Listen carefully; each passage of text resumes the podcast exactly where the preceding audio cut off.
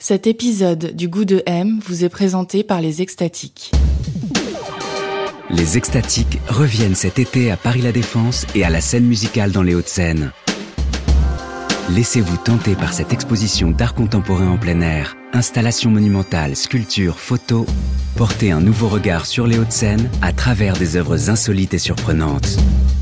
Les Extatiques du 24 juin au 3 octobre.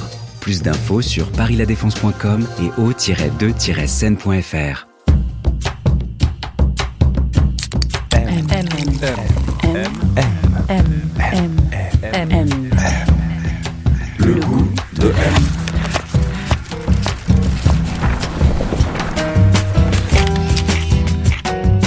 M, le magazine du monde présente Le goût de M, un podcast produit par Géraldine Saratia qui vous entraîne à la découverte du goût d'une personnalité.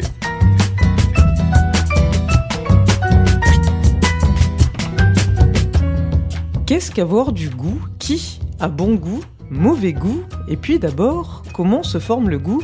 Cette semaine, le goût de M vous emmène à la rencontre de Guillaume Meurice. Il est humoriste, chroniqueur radio, c'est une des vedettes de France Inter. On l'écoute chaque jour en compagnie de Charline Von Enecker et sa bande dans l'émission Par Jupiter. Il est également auteur de One Man Show. Il vient d'ailleurs de finir l'écriture de son prochain spectacle, Meurice 2022, dans lequel il se mettra dans la peau d'un candidat à l'élection présidentielle. Guillaume Meurice est également auteur. Il avait signé un premier roman, Cosmé, en 2018. Il vient de sortir Le Roi n'avait Paris, un roman historique qui raconte les aventures d'un bouffon à la cour, l'occasion pour Maurice d'une belle mise en abîme et d'une analyse fine et grinçante des relations que lui-même entretient avec le pouvoir en tant qu'humoriste. Alors on le sait super drôle, plein de réparties, souvent cinglantes, écolo, irrévérencieux, passionné de politique. Et pour en savoir un peu plus sur le goût Meurice, on a rendez-vous à la maison de la radio où il passe une bonne partie de son temps. Allez, on le suit pour la visite. Merci d'être venu jusqu'ici. Non, c'est bon, c'est bon. On est à la maison de la radio, c'est vrai. Je vous confirme, tout ça est payé par euh, vos impôts. Allez, je vais vous faire la visite. Allez, vas-y, on va, je vais vous faire monter le. le bureau. Sybille Veil, la, chef, la chef de, de ce Comment ça bâtiment. va C'est le monde, attention. Il faut pas dire de conneries, hein, Sybille. Mais moi j'en ai tout le temps, mais lui par Bah contre ouais. jamais. Moi, je suis payé pour Voilà. ça. Hop. Tac. Donc l'ascenseur. Euh, de la maison de la radio. Bon là jusque, jusque là c'est pas très spectaculaire hein, ce que je vous montre. Je- J'en ai bien conscience. Alors le deuxième étage c'est intéressant parce que c'est France Info. Bonne soirée. Salut. Et euh, nous on l'appelle le funérarium. Pour des raisons euh, évidentes qu'on ne peut pas voir dans le podcast, mais euh, qui sont une moquette grise, un canapé euh, en granit et une ambiance austère. Parfois, il y a des Nicolas Dupont-Aignan qui traînent là, des Jordan Bardella. On s'arrête pas, on monte. On va monter au sixième, on va être mieux. Ah, je peux peut-être vous montrer avant le, le studio. S'il y a personne, on va pouvoir aller voir ça. C'est là, on y passe du temps quand même. Euh, voilà le. Voilà le studio. Studio 621 de la Maison de la Radio. C'est là où, c'est là où ça se passe. C'est là où on convertit l'argent du contribuable français en blague. Euh, voilà ma place. Euh, sur les petits sets devant nous, des dessinateurs sont passés. Ils ont, ils ont œuvré. Il y a des dessins à peu près de tout le monde. Mais j'aime bien cet endroit. Il est neuf, hein. Ça, ça c'est neuf. Alors.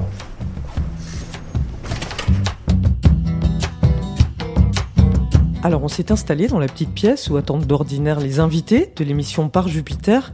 Et là, je lui ai demandé quel était le goût de son enfance, celui dans lequel il avait grandi. Espiègle, ouais, euh, ça me vient un peu spontanément parce que c'est ce qui était marqué sur un euh, de mes relevés de, de- de notes euh, bulletin scolaire et je connaissais pas le mot. Et j'avais été demandé à ma mère euh, pourquoi c'est marqué espiègle et qu'est-ce que ça veut dire? Et elle m'a dit ah oui oui bah ça m'étonne pas. C'est ça correspond. Il n'y a pas d'erreur. Euh, voilà il y a pas d'erreur. Donc j'aime bien ce mot ouais je trouve que c'est ça correspond bien à mon enfance ouais Alors vous avez grandi euh, à Le Châtelet d'abord, c'est ça Ouais. Euh, En Côte d'Or, Ouais, 200 habitants. 200 habitants, Ouais, un tout ouais. petit village. Ça ressemblait à quoi la maison ou l'appartement dans lequel vous viviez? C'était un euh, de, de- de plein pied, pas d'étage, euh, dans mon souvenir. Alors j'y ai vécu de 0 à 6 ans et demi, hein, donc euh, 7 ans même. Ouais. C'est Ouais. plutôt la maison suivante qui est Ouais, votre plutôt la- maison? Ouais, ouais, la- la- Ouais. ma vraie maison de- de- d'enfance et d'adolescence, c'est celle d'après, ouais. Donc ça c'est à Jussé, vous êtes Et ça, c'est ajusté, ouais. en Alors ça, Haute-Saône? En Haute-Saône. Et alors ça, donc ça ma chambre est au-dessus de la maison de la presse et j'ai juste à descendre un escalier pour me retrouver dans le magasin où c'est souvent là. J'allais dire la foire d'empoigne, mais la foire d'empoigne joyeuse où ça débat, où des fois ça crie, où ça parle fort, mais ça rit euh, énormément. Donc je me retrouve au milieu un peu de débats de, de, de société qui m'échappent complètement parce que je suis euh, même ado, je m'intéressais pas tellement à l'actu et à ce qui se passait. C'était un appartement qui donnait sur le, enfin c'est ça au premier étage Ouais. de la maison de la presse parce que Ouais. votre père qui était cheminot Ouais. avait pris sa retraite et puis avait du coup. euh, C'est un départ parti- anticipé. Ouais, c'est ça. Ouais, départ anticipé. Donc, quand il cherchait à virer des gens de la SNCF euh, en donnant des chèques, mon père avait dit bah, je prends le chèque et puis euh, le. Et il avait ouvert cette maison. Voilà, ils avaient racheté une maison de la presse avec ma mère. euh. Maison de la presse librairie. Ma mère y tient. il y avait des livres. Puis un peu papeterie, quoi, comme une euh, voilà dans, une, dans un petit village de 1000, ouais, peut-être 1500 habitants, une bourgade, quoi. Ouais. Et, euh, qui était Et au-dessus, peu- l'appartement, vous vous en souvenez? Ouais, ouais, ouais. Bah, au-dessus, il y avait ma chambre et celle de mes parents. L'étage au-dessus, il y avait ma sœur. Et, euh, et derrière le magasin, il y avait le salon.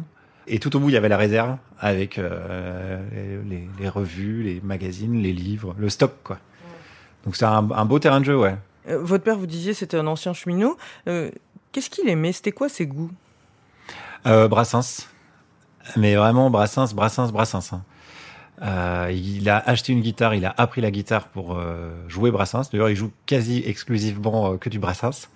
Il joue plus parce qu'il me l'a filé et que ça l'intéresse plus. Mais ouais, il a vraiment appris pour ça. Le vendeur de guitare lui a dit faites attention parce que c'est peut-être pas juste poupoum poupoum quoi. C'est un peu plus complexe. Effectivement, il s'est un peu un peu frotté la difficulté du, enfin c'est du jazz en fait Brassens. J'aimais pas ça évidemment quand j'étais gamin. On n'aime pas forcément les goûts de ses parents.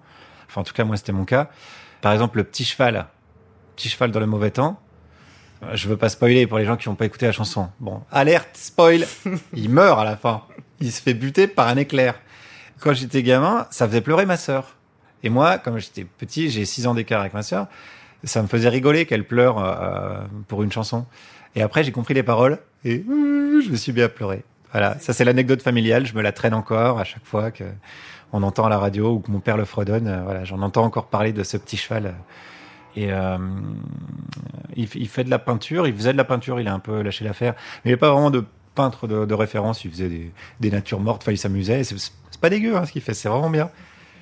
Et c'était marrant, il faisait des expos où il en vendait plein, alors qu'il y avait des mecs qui arrivaient, euh, art contemporain, qui faisaient genre un trait sur une toile, euh, ils vendaient ça trois fois plus cher et, et ça marchait pas. Et à chaque fois, mon père, il vendait tout et ça énervait un peu tout le monde. Et la presse, ça l'intéressait? Et après, ça le, ouais, ouais, ça le passionnait, ouais, ouais, ouais. Surtout euh, euh, Charlie Hebdo, euh, le Canard enchaîné, euh, la presse euh, satirique, Politique, ouais, satirique politico-satirique, on va dire. Et puis ouais, discuter avec les gens, ça, ça l'a toujours passionné. ouais. Et même à chaque fois que je vais chez eux, euh, enfin, on, voilà, on discute pendant des heures. On trouve un tout petit point de désaccord sur un sujet de société, et puis on en parle pendant des heures. C'est un peu comme un sport, quoi, comme un. Hum, hum. On joue pas aux jeux de société, on joue à ça, quoi. Et votre mère, qu'est-ce qui lui plaisait elle? Euh, ma mère, c'est plus la lecture. Ouais. Ah ouais, les bouquins, je l'ai toujours connu dans, dans, dans les livres. Alors, elle, elle lit vraiment tout parce qu'elle est hyper curieuse. Euh, J'ai souvenir qu'elle qu'elle a une préférence pour les histoires vraies. En tout cas, à chaque fois qu'elle me conseille un bouquin, c'est histoire vraie. Il y a une énorme bibliothèque chez mes parents et c'est elle qui choisissait les livres dans la librairie. C'est elle qui, qui s'en occupait. Quoi. Ouais. Moi, je choisissais les BD. ouais, vous lisiez beaucoup de BD Ouais, ouais, quand j'étais gosse, bah, c'était assez génial parce que une fois par an, je me souviens qu'on allait dans un énorme entrepôt et mon père et ma mère, ils me disaient, bah, tu t'occupes des BD, quoi. Donc j'avais un, un- enfin, c'est un rêve de gosse. j'avais Ouais. un caddie et je prenais euh, tous les Astérix, tous les, voilà, et je les lisais avant de les mettre en rayon chez mes parents. Ça, c'était assez chouette, ouais. Il n'y avait pas de télé chez vous, en fait? Non, il n'y avait pas de télé et ça intriguait vachement mes copains d'école, quoi. Ouais, j'imagine. Et ils me disaient, mais tu fais quoi le soir? Tu fais quoi? Et moi, je comprenais pas trop la question. Bah, on discute ou je lisais, quoi, voilà. Mais c'est marrant, j'ai pas trop de souvenirs de, de moi en tant que lecteur. Mais euh, j'en ai discuté avec ma mère euh, il y a pas longtemps qui m'a dit mais si t'étais tout le temps en train de lire. Ouais, Euh, ça pouvait être n'importe quoi, des BD, des trucs, des revues, mais c'est marrant, j'avais pas ce souvenir-là de, de moi. ouais. Donc je lisais et puis on discutait quoi. Vous discutiez de quoi? De tout? De... De tout, on, ouais. se, on se marrait, on se vannait entre nous. C'était vraiment très très joyeux. Ça m'a questionné quand je suis allé après manger chez des amis. Le midi, il y avait grand silence et tout le monde regardait la télé. J'étais pas du tout habitué à ça. Et je me disais ah mince ouais ouais effectivement je comprends qu'il y a une petite différence. Ouais. Chez vous, trouve- c'était plus vivant Ouais et à l'inverse hein, quand mes copains ils venaient manger à la maison, bah ils s'amusaient plus. Ouais. Des fois ils pensaient qu'on s'engueulait vraiment alors que juste on aime bien le débat voilà. Ouais, ouais. C'est arrivé aussi. Qui, qui me disent ah bon mais là ça, ça va ça va quand même avec ton père? Je dis ah oui oui ça oui on avait déjà oublié quoi donc ça ça a créé vraiment une super ambiance non j'ai une enfance super heureuse hein. j'ai eu un bol incroyable ouais. Vos, vos parents, quand vous, quand vous parlez d'eux aussi, vous disiez, euh, ils, ont une- ils avaient une sensibilité de gauche, et puis surtout, ils étaient écolos, ce qui, euh, au début, au milieu des années 80, était bien moins euh, courant qu'aujourd'hui, Ouais, en ouais, tout cas.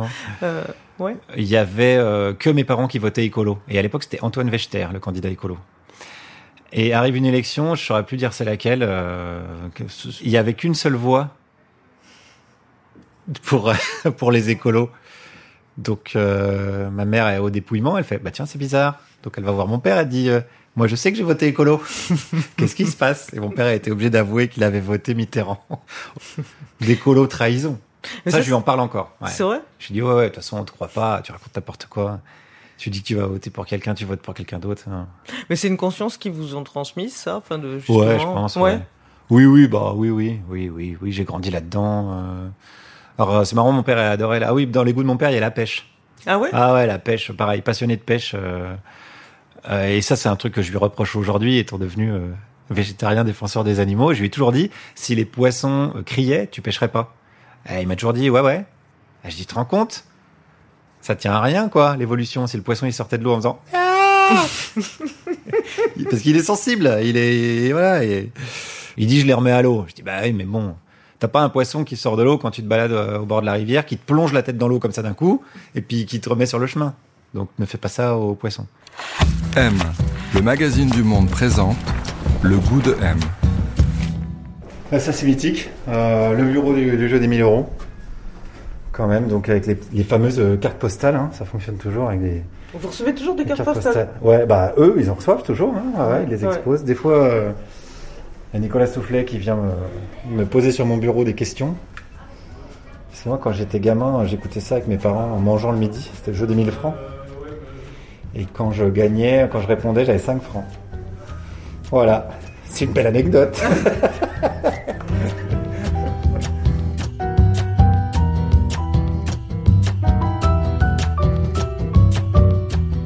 Ce qui me plaisait, c'était de m'amuser. J'avais jamais eu même de rêve de, de métier ou de choses comme ça. euh, je m'amusais avec mes potes, euh, ça me suffisait. Je me disais, on verra bien plus tard. Il y avait, le- il y avait le, Le foot quand même, ouais, le foot. Ben ouais, euh, je suis né en 81, donc euh, euh, 91, j'ai 10 ans et c'est quand même les débuts de Marseille qui commencent à cartonner. Donc comme j'aime le foot, euh, j'écoute à la radio, euh, comme on n'avait pas la télé, euh, Les Jeanne. Sacomano, les matchs. Ça, c'est des, vraiment des, des bons souvenirs, ouais. C'était vraiment ouais ma, ma passion. Vous jouiez d'adolescent. Ouais, je jouais, je jouais. euh, ah, ça, c'est vraiment des souvenirs fantastiques dans un dans, dans le club de village, quoi. En district, donc à très très petit niveau. C'était, ouais. J'étais le plus jeune de l'équipe, j'étais gardien de but. Mais c'était marrant, quoi, de jouer sur des terrains euh, avec des, Ouais, des, ouais. des, des- des taupes qui sortent, euh, avec les vieux à la buvette qui t'encouragent ou qui t'engueulent à chaque fois que tu prends un but bidon, parce que ça m'est arrivé, hein, bien sûr. hein. Euh, mais ouais, ouais, c'est des bons souvenirs, Ouais. ça. Oui, parce que j'ai lu là sur votre sur votre site, euh, vous avez posté un bulletin et effectivement, bon bah l'école, ça, ça avait l'air de pas vous intéresser Ouais, énormément. j'ai j'ai un peu exagéré parce que j'ai Ouais. posté le pire. Vous avez posté le pire. Ouais, et c'est un, un bulletin de terminale et j'ai raté ma terminale euh, en Ah, d'accord. 98. euh, ouais. Euh, mais j'ai été bon élève jusqu'à jusqu'au lycée parce que j'avais des facilités. Je travaillais pas, mais j'avais des facilités comme j'avais voilà, j'avais un contexte familial euh, plutôt euh, épanouissant. J'ai appris à lire vite, ce genre de choses. Donc euh, j'avais beaucoup de facilité à assimiler des choses rapidement, donc je travaillais pas. Hmm. Donc je devais être le genre d'élève assez pénible euh, jusqu'au collège parce que bon résultat, mais euh, petit con qui répond, euh, qui fait le malin. Donc je pense que pour un prof, euh, t'as pas envie d'avoir un enfant espiègle. Qui te fait des remarques tout le temps. Ouais, ouais, je devais être un peu comme ça. Et vous disiez que vous lisiez beaucoup, enfin tout ce qui vous passait euh, par les, entre les mains, quoi, euh, de la maison de la presse. De, euh, qu'est-ce qui vous plaisait particulièrement? Je, je, bah, je m'en souviens plus trop. Non. Mais je crois que ce qui me plaît, j'étais assez solitaire. Ce qui me plaît le plus dans tout ce que je fais, c'est l'écriture. Parce que l'écriture, j'étais peinard derrière ton ordi.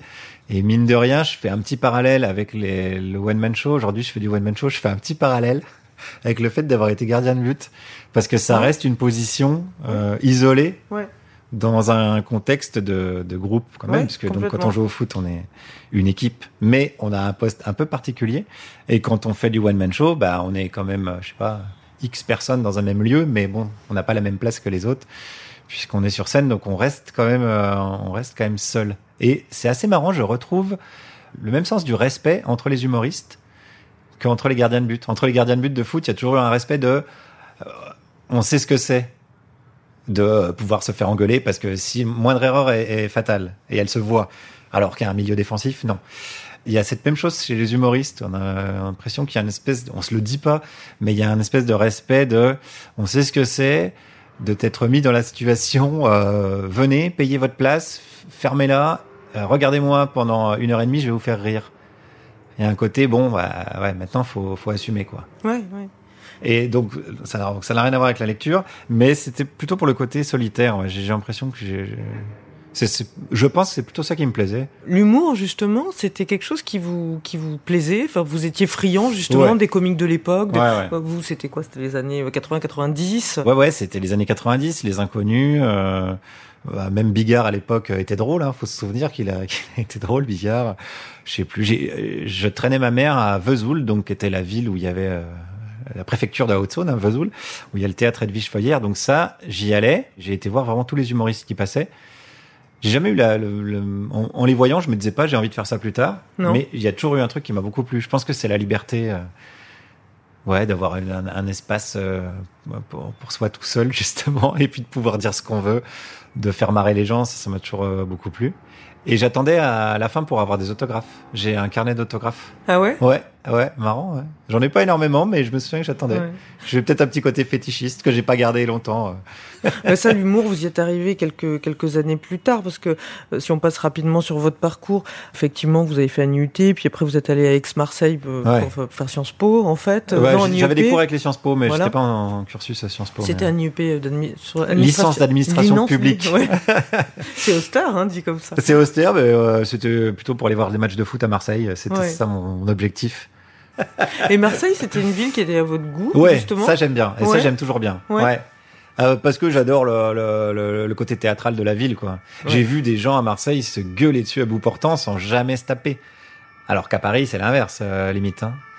Euh, non, j'ai, ouais, c'est, assez- c'est, ça c'est assez drôle, oui. C'est, c'est, Ça vous la chanson assez de Barbara, euh, tais-toi à Marseille, tu cries trop fort, je crois. Et oui, oui, c'est un peu ça. Oui, ça me plaît assez le, le, le côté, euh, ouais, théâtral, euh, baroque. Et puis vivant, quoi. C'est une ville jeune, dynamique. euh. Bon, il y a plein, il y a plein de côtés négatifs, mais en tout cas, ce qui me plaisait, c'était ça. ouais. J'y étais tout le temps. Quand j'étais à Aix, j'étais tout le temps à Marseille.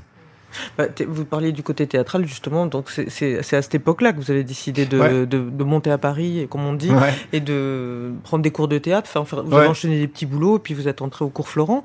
Et, euh, et c'est là, je crois, que vous avez compris que faire rire, ça vous plaisait énormément, quoi. Ouais. Donc j'ai fait le cours Florent parce que bah je connaissais personne dans le monde du théâtre et puis euh, depuis gamin j'entendais que bah tous les artistes, euh, en tout cas tous les acteurs et actrices venaient de là-bas donc euh, naïvement je me suis dit bon bah ça doit être pas mal. Donc voilà à cours Florent j'arrive, euh, je m'inscris et puis il y a une alors ils appelaient ça une période probatoire qui est une espèce de petit stage de trois semaines. Et à la fin, il y a ce qu'ils appellent une échéance où on passe un petit texte devant euh, deux, trois profs de, de l'école, quoi. Et moi, j'avais un petit texte un peu marrant que je, je faisais un journaliste belge. Et euh, bon, je l'avais répété, euh, voilà, j'avais, j'avais bien bossé et je suis passé en dernier. Donc toute la classe était comme une sorte de public et puis détendu parce que voilà, tout le monde avait passé son, son petit bout de texte. Et quand j'ai commencé, euh, tout le monde s'est marré. Et vraiment, la sensation que j'ai eue à ce moment-là, c'est oui, je suis à ma place. C'est très étrange et très très satisfaisant Ouais, c'est des moments assez rares en plus. Dans Ouais, c'est assez rare, ouais. ouais. de se dire ah merde, ah ouais, c'est bon. Ouais. J'ai trouvé un truc, je vais je vais creuser euh, ce, ce filon là, ouais. Et c'est ce que j'ai fait. Oui, oui, vous avez écrit vo- votre premier spectacle, Ouais, Voilà. petit, voilà. ouais, voilà, ouais. qui s'appelait Annulé, puis après vous avez Voilà. changé parce que le nom était effectivement euh, contre-productif. Ouais, ouais, quoi, ouais, hein, ouais. euh, voilà. Bah, on est toujours plus malin quand on commence. Bah, en fait, heureusement qu'on arrive avec cette énergie-là, je dirais. Ouais. Mais on arrive avec une énergie, euh, vous allez voir ce que vous allez voir. euh, Je vais révolutionner le, le one-man show. Euh, Déjà, mon spectacle s'appelait Annulé, parce que en fait, c'est du second degré dès l'affiche. Et ben voilà, bon, bah forcément, on se plante. On se dit, bon, allez, on va repartir de la base. Mais je pense que c'est une... euh, Oui, c'est une énergie, une, une petite arrogance qu'il faut avoir au début. Ça nous, ça nous permet de... Voilà, de... de... Bah, si, faut, faut pas rester là-dessus, quoi. Faut se remettre en question assez rapidement. Le goût de M. Et quand, quand vous parlez de ce que vous faites, vous vous dites souvent que vous- ouais, je fais de, de l'aïkido sémantique. Oui, j'aime bien. Bah, le principe de l'aïkido, c'est utiliser la force de l'adversaire. Donc c'est assez marrant d'avoir quelqu'un en face de soi qui arrive avec un discours euh, prétendument très très construit, très très réfléchi, et puis de se servir de son discours pour lui dire ah bon bah donc si vous pensez ça, ça entraîne ça. Donc se servir de ce qu'il dit pour lui montrer que peut-être que c'est pas si solide que ce qu'il pensait. Et ça, je le fais vraiment vraiment tous les jours. Et c'est assez marrant parce que maintenant les gens le font avec moi aussi. Et c'est intéressant parce que ça permet de progresser, de se dire ah ouais ben on a tous des contradictions. Le but est pas de les enlever totalement, hein, pas vivre à poil euh, sur un rocher au Népal. Et encore là, je pense qu'on aurait des contradictions quand même. Donc c'est pas c'est pas le but, mais ouais ouais essayer de se, je sais pas, de se challenger comme Ouais, dirait la Startup Nation. la euh. joute verbale. Quoi, Ouais, c'est ça. C'est un truc que vous avez appris enfant, ça. Bah c'est ça, voilà, Ouais, on retrouve ouais. euh, ce que je faisais euh, quand j'étais gosse quoi. Et Il y, a- il y a- il y a un truc aussi qui qui revient, enfin c'est une constante dans l'humour que vous pratiquez, c'est qu'il y a toujours un défi, enfin une remise en question de l'autorité. Vous n'aimez pas l'autorité. Bah, c'est con l'autorité. La hiérarchie, c'est très très con. C'est euh, moi je suis au-dessus de toi, mais pour quelle raison? Moi je me considère au-dessus de personne, je vois pas pourquoi quelqu'un se considérerait euh, au-dessus de moi. Puis c'est là pour le coup c'est théâtral et bon voilà c'est un peu mon domaine. Je vois toujours une pièce de théâtre. Moi quand je vois euh, je vais à l'Assemblée nationale, je vois que des gens qui jouent des rôles. D'ailleurs ils sont en costume. Enfin il y a vraiment et le décorum est très théâtral. ça vous a jamais a rideaux, impressionné a le décorum justement? Non parce que j'ai toujours Non. trouvé ça ridicule. C'est vrai depuis depuis toujours. Ah ouais, ouais. Les rituels Ouais. et, le, et les décors. Je des vois que des gens qui quoi. jouent à, être euh, à, à- être euh, une figure du pouvoir, quoi. Ça n'a aucun putain de sens. C'est comme quelqu'un qui arrive avec euh, une barbe de Père Noël et qui dit bonjour, je suis le Père Noël. Moi, ce que j'aime bien faire, c'est lui tirer la barbe et dire non, non, non.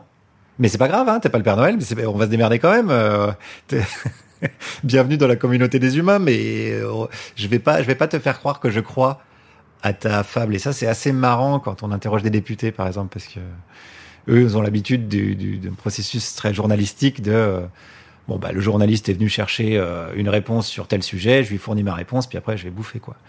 Puis moi, j'arrive avec mon micro France Inter, donc je suis assimilé tout de suite comme journaliste. Puis quand la personne, le député, dit quelque chose où je note une petite contradiction ou un truc euh, qu'il avait dit l'inverse avant, des choses comme ça, et que je lui dis bah non non ça va pas là. Je vois dans son regard mais euh, pourquoi t'improvises dans la pièce de théâtre? Non ça marche pas comme ça là. Toi tu dis ton texte, je dis mon texte. Et ouais je me sens comme quelqu'un qui improvise au milieu de ce théâtre là et c'est hyper plaisant à faire. J'ai lu que vous aimiez beaucoup, euh, euh, par exemple, la Boétie, le discours de la servitude Ouais, ouais. volontaire. Enfin, c'est des textes qui parlent de ça aussi. Oui oui ça parle de ça. Et, ouais. et- et- et je- et on voit dans votre position aujourd'hui euh, quelque chose aussi qui est dans cette tradition en fait de, de, de remise en question justement du pouvoir, de, de la servitude. Ouais. Oui, oui, oui, oui, ça m'a, ça m'a toujours paru. Bah là, aujourd'hui, euh, un mec que j'aimais beaucoup vient de nous quitter, Romain Bouteille. Euh, c'est un, un des rares mecs d'ailleurs que je connaissais euh, qui a vraiment vécu. Lui, il appelait ça en anarchie. Et vraiment, jusqu'au bout de sa vie, il, a, il avait euh, théorisé l'anarchie et il en avait fait une pratique euh, du, du quotidien. C'était hyper intéressant euh, de discuter de ça avec lui. Évidemment, ça crée beaucoup de, de malheur, de frustration, de détresse, de misère pour les gens qui subissent. Mais si je veux être tout à fait cynique, ça en crée aussi pour les gens qui sont à la tête de, de, de, de, de- cette pyramide. Parce que c'est une pression incroyable. Être président de la République, il n'y a rien de plus con, par exemple. C'est quelqu'un qui se met en position de se dire je vais résoudre les problèmes de 67 millions d'autres euh, personnes, euh, d'autres êtres humains. Mais, mais qu'est-ce que t'es con de te mettre une pression pareille, quoi? Ça n'a pas de sens. C'est une fable qui, qui, c'est impossible que ça corresponde à une quelconque réalité. Donc forcément, ça fonctionne pas. Et c'est la Boétie, c'est beaucoup ça. C'est euh, À quel moment on consent, à quel moment on, on arrête de, de consentir Et c'est le fameux euh, ils sont grands que parce que nous sommes à genoux. Euh, alors c'est plus facile à dire qu'à faire. Le, le problème de ce genre de phrase aussi, c'est que ça met la responsabilité sur la victime. Donc c'est pas non plus euh, à la victime à qui on doit dire euh, bah mets-toi debout parce que c'est pas facile en vrai d'être debout. Donc ce qu'il faut changer, comme a priori euh, la personne qui est en situation d'oppresser l'autre euh, va pas changer d'elle-même, ce qu'il faut changer c'est la structure. Mais Justement, vous parlez de structure, on parle de la société. Euh, je trouve que dans le- là, vous sortez un, un deuxième roman. Il y en avait un premier qui s'appelait Cosmé. Là, le, le second s'appelle euh, Le roi n'avait pas ri. C'est un roman historique. C'est l'histoire de Triboulet. hein. C'est un vrai euh, fou du roi qui a, qui a existé, qui a servi euh, Louis XII et puis François Ier. Ce deuxième roman, il était un peu comme une mise en abîme de la position que vous occupez vous aujourd'hui en tant que voilà humoriste par rapport et, et les questionnements que vous vous posez par rapport à cette place, par rapport au pouvoir. Enfin, je crois. Euh, et euh, co- comment vous la voyez cette place justement? Vous vous dites à un moment qu'il y a une contradiction, de qu'on finit par no- nourrir le système? Ouais, c'est ambigu.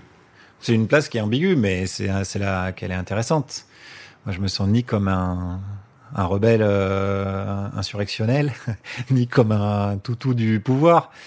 Mais il y a une espèce de zone immense entre les deux, et parfois, ça nous arrive d'avoir l'impression d'être euh, la caution. euh, de gauche de l'antenne. Euh, parfois, ça nous arrive d'être, euh, voilà, d'avoir l'impression d'être porte-parole alors qu'on voudrait pas être porte-parole. Et puis à l'inverse, parfois on est content de faire ce qu'on fait pour pouvoir dire en face à des gens euh, notre, notre vérité. Donc il y a tout un panel de, de, de sentiments. Et ouais, dans mon livre, je voulais évoquer ça en, en, en questionnant euh, à quel moment euh, l'irrévérence fait révérence. C'est une petite formule de, de Triboulet à un moment donné qui dit ça. Parce qu'à quel moment ce qui fait permet de, de cautionner le reste. Ouais. Et la figure du bouffon servait à ça à l'époque. Et je me pose la question, est-ce qu'on servirait pas aussi, nous, un peu à ça? Et alors du Voilà, coup, c'est c'est la question. Il n'y a pas la réponse Pas dans la le livre. réponse. hein. Démerdez-vous, chacun fait son avis. Mais sans doute, oui, sans doute, il y a de ça. Et puis sans doute, euh, on sert aussi à des gens. Il y a une formule que j'aime bien de, de Mousse et Hakim de Zebda qui disent, nous, nos chansons, elles changent pas le monde, mais euh, ça peut donner du baume au cœur. Et je me dis, bon, parfois, bah, nos chroniques, peut-être qu'elles donnent du baume au cœur à des gens qui sont en galère, qui, voilà, qui, qui luttent pour telle ou telle chose et à qui on, qu'on a l'impression de soutenir, quoi, avec nos, avec nos paroles et nos blagues. Et je me dis que c'est déjà pas mal.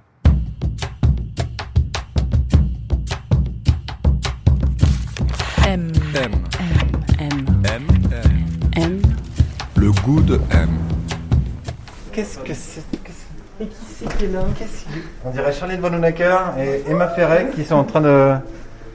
Je vous présente le podcast du monde. C'est nous. On peut savoir ce que vous faites puisque comme il n'y a pas de caméra, Oui, je me bricole mon costume euh, pour euh, ma chronique de demain matin. Demain matin, j'arrive en joueuse de tennis qui doit faire une conférence de presse où je suis en train de me fabriquer un, un grand panneau euh, qui sera derrière moi avec des sponsors. Comme euh, Rolex ou Xanax, parce que les joueuses de tennis en ce moment. euh, Et donc ça demande un petit peu de. Bon, on n'a pas beaucoup de moyens, donc c'est du, du carton. c'est très artisanal. Hein. Ouais, donc je fais ça après mes heures, quoi. Et, et après, quand j'ai le temps, j'écris la chronique. Donc là, c'est un peu la caverne d'Alibaba de nos costumes de chronique. Ouais. Ça, c'est quand on était devant le Benjamin Griveaux. Dis-leur, ça Oui. date. Hein. Oh là là, qui était candidat Il était à Paris. candidat. Moi j'étais habillée en French Cancan et Guillaume en, En Tour Eiffel. Eiffel. Donc on avait fabriqué cette magnifique tour Eiffel. Euh... Et ben en carton, hein, voilà, hein, c'est, c'est, c'est du carton. Bon, de toute façon, on fait des chroniques en carton. Hein. Pas de secret. hein. Plus c'est pourri, plus ça nous amuse.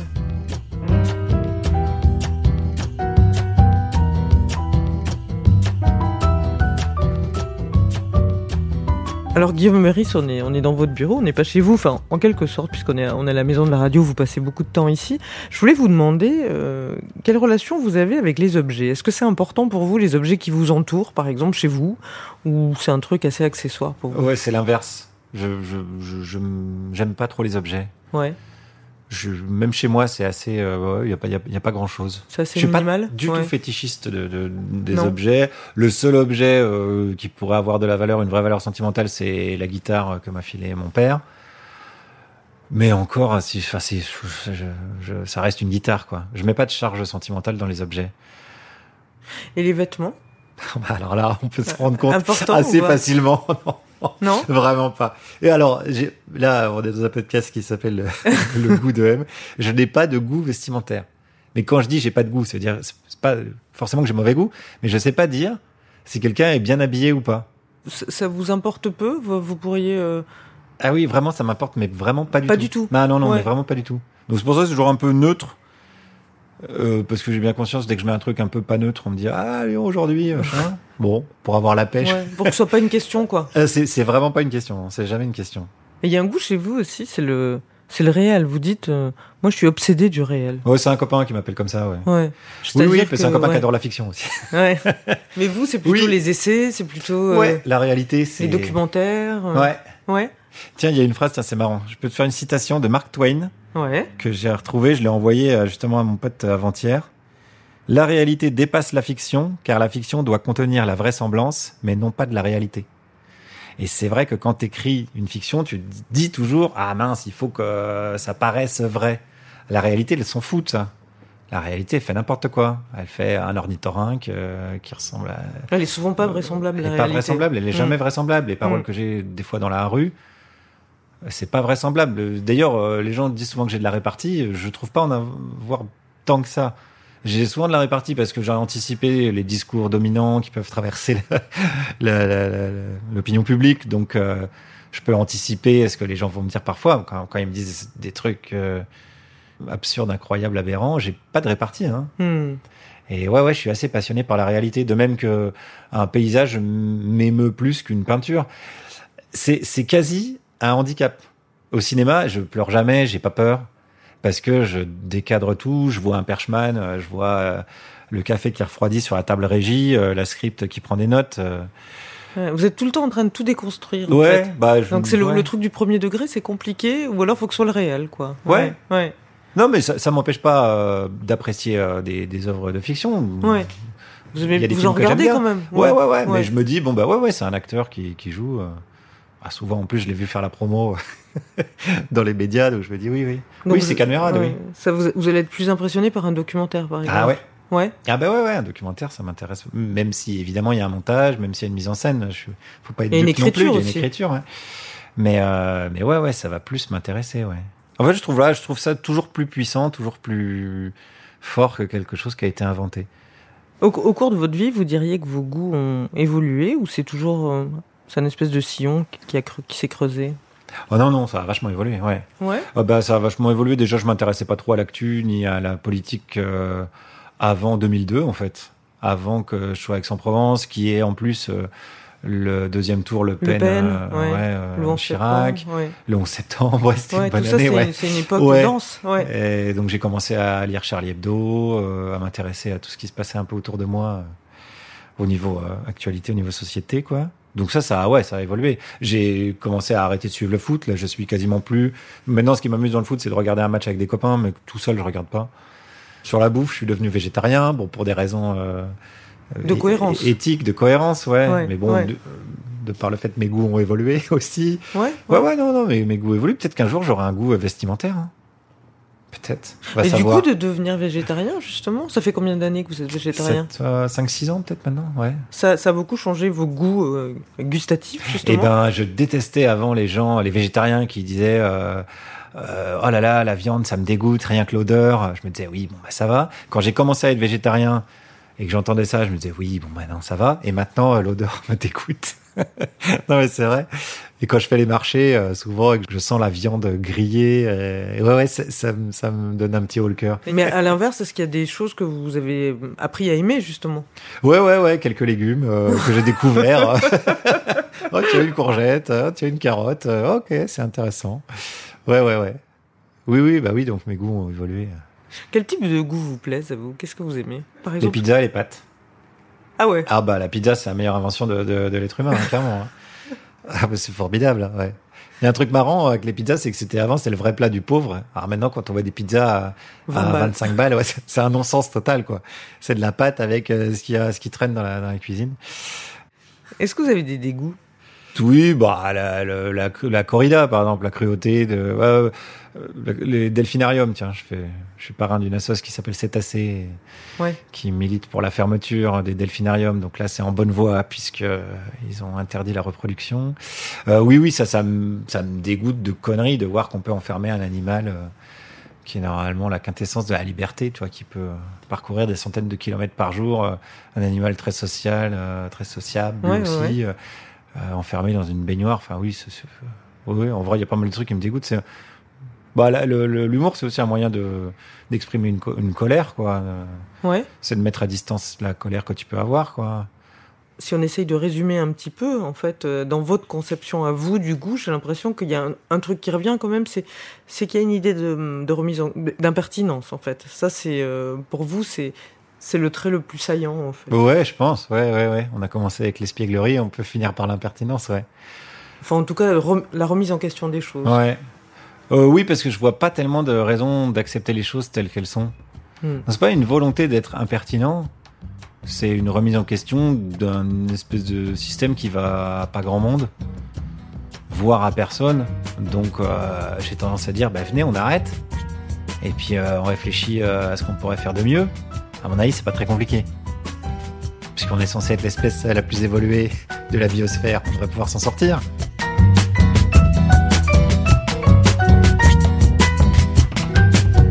C'est la fin de cet épisode. Il a été réalisé par Sullivan Clabot et préparé avec l'aide de Diane Lizarelli pour M, le magazine du Monde.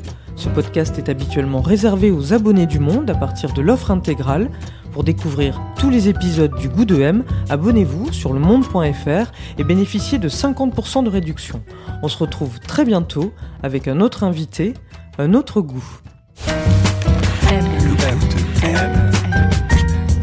Le goût de M.